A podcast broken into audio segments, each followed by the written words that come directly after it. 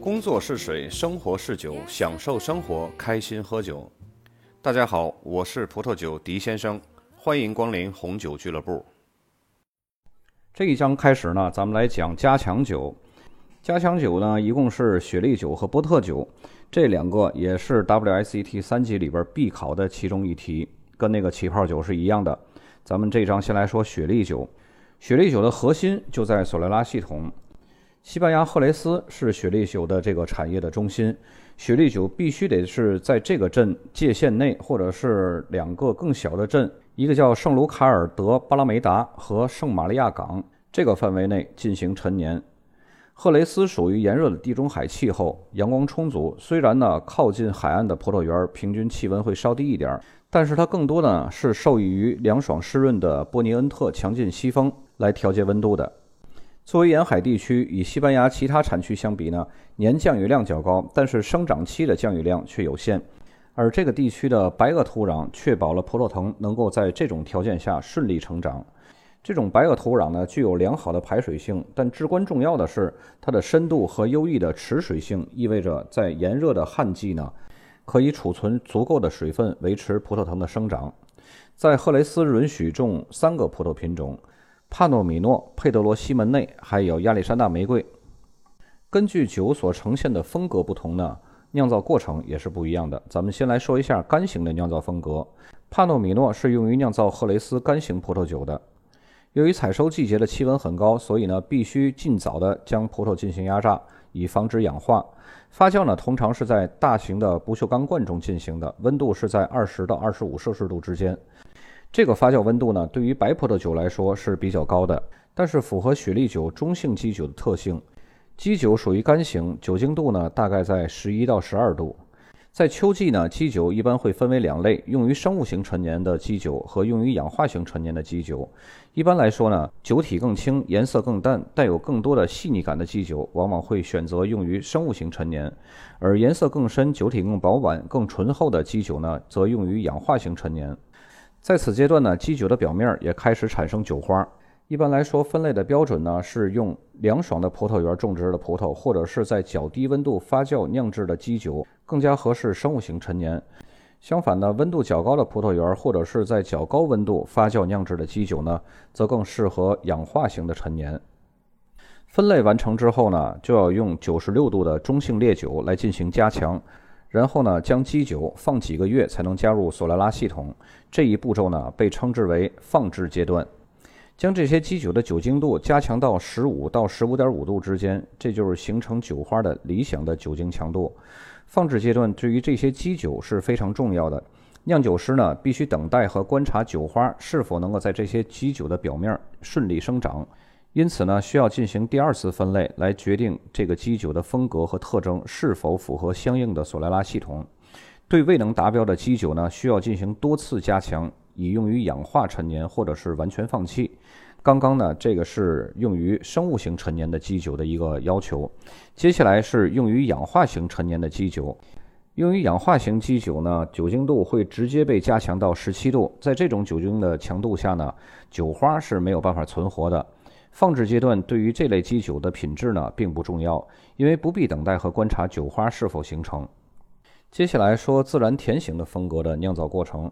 采收之后呢，就要将用于酿造自然甜型的雪莉酒的葡萄呢，在太阳下风干，以浓缩糖分，达到所需的葡萄劳重量之后呢，便可以进行压榨，并开始发酵。压榨出来的葡萄汁的浓度会比较高。以至于酵母很难将糖转化，所以酒精度很少会达到几度以上。发酵停止后呢，便会将酒精度加强到十七度。酿造过程之后呢，就是在索莱拉系统中陈年了。雪莉酒呢，必须在六百升的橡木桶中陈年。这种橡木桶啊，往往曾用于陈年非加强型的葡萄酒，之后才能用于陈年雪莉酒，因此呢，不会留有任何的橡木味儿。橡木桶让氧气跟酒液接触。酒液呢，仅装满橡木桶的六分之五，以便于进一步促进氧气的作用。索雷拉系统呢，是由被称为层级的多组橡木桶构成的，存放着不同平均年龄的酒液。这些层级呢，被称为培养层。陈年过程呢，通过酒液在层级间不断的转移，使年轻酒液与成熟酒液充分混合，为了避免混淆呢，在这里咱们就用索雷拉系统作为整个表示这种陈年方法，而索雷拉层呢，则表示系统中酒液平均年龄最老的最后一个层级。每个培养层上下来回倒腾的这个方式呢，我给大家说一下。用于装瓶的酒液呢，是从索莱拉系统层的索莱拉层，也就是最老的那一层，从这一层里边每个橡木桶中抽取相同体积的酒液，然后混合装瓶。那么这一层呢，它不会全部都被抽出，取出的酒液呢，会用上一层级，也就是平均年龄略小一点的这个等体积的酒液来补充，将索雷拉层的每个橡木桶呢重新装满。此过程呢，分为三个步骤。从第一培养层中的每个橡木桶中呢，抽取相同体积的酒液，然后把它们都给混合在一块儿，然后把这些个混合好的酒液呢，再分别填入索雷拉层的每个橡木桶。弄完最下面这层之后呢，就开始上面那层了，就是从第二培养层，也是用同样的方法，然后呃抽取同样比例的这个酒液，然后搅磨搅磨，然后再放在第一层的这个培养层，以此类推。这样一次呢，都为下面那一层的培养层补了液，但是最上面那一层怎么办呢？就需要用放置阶段的酒液呢来重新填满。一般培养层的层数啊，少则三层，多至十四层不等的。由于每次将酒液从索雷拉系统的一层移至下一层时候呢，都要进行系统混合，所以呢，对于这些取出装瓶的或者是混合的酒液呢，只能谈及它大概的一个平均年龄，没有一个准确年龄。在生物型陈年的索雷拉系统中呢，是需要酒花的存在的。酒花是由许多酵母菌株组成的，这些酵母菌呢聚在酒液的表面呢，形成一层很厚的膜。酵母菌呢以酒液中的酒精以及空气中的养分作为原料，产生出二氧化碳和乙醛。正是乙醛赋予了经过生物型陈年的雪莉酒独特的风味儿。酒花的生长呢，需要精确的酒精度、温度和湿度。酒花对于周围的环境是十分敏感的。酒花在酒精度高于十五点五度的酒液中呢，便不能正常生长了，并且呢，非常喜欢在凉爽至温暖的温度以及高湿度的地方生长。而且这层酒花呢，还可以防止酒液氧化。酒花也在不断消耗酒精和养分，因此呢，需要定期加入新酒液，以保证酒花获得所需的养分。在氧化型陈年当中呢。奥罗卢索、佩德罗西门内和一些麝香雪莉酒都是经过氧化型陈年的，不需要酒花的存在。阿蒙提拉多呢是经过一段时间的生物型陈年之后再进行氧化型陈年的。在索莱拉系统之后呢，就是混合和最终的处理了。索莱拉系统的优势就在于能够酿造出风格和品质一致的雪莉酒。有些雪莉酒呢仅用一个索莱拉系统酿造的，但是这种情况呢是十分罕见的。大多数的雪莉酒，包括一些顶级的酒款，则是用多个索雷拉系统的酒液混合而成的。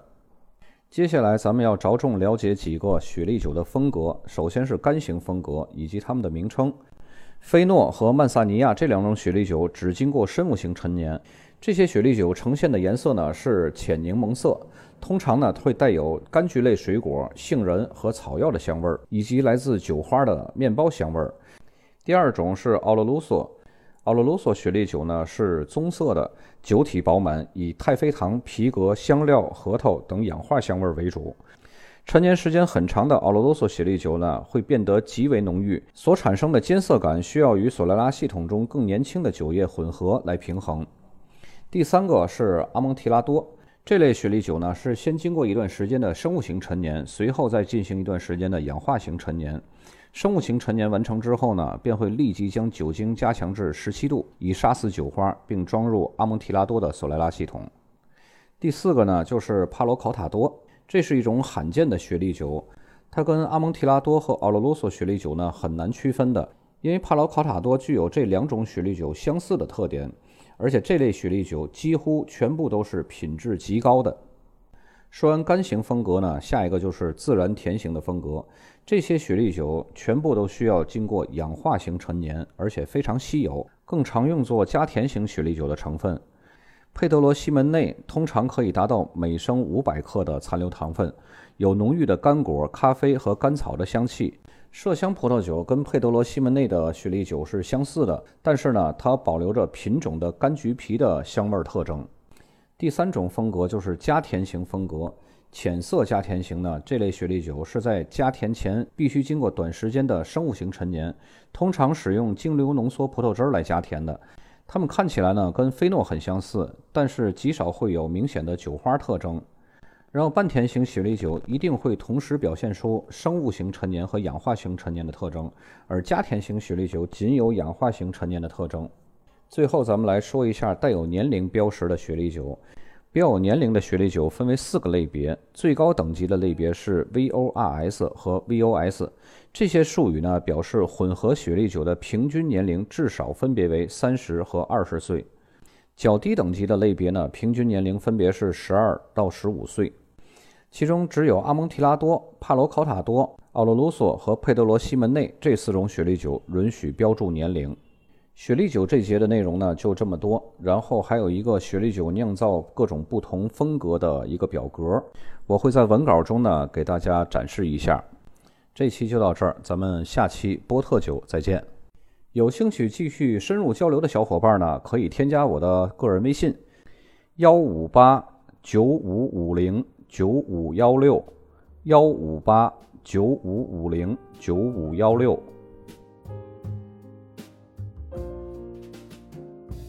yesterday. Lost my love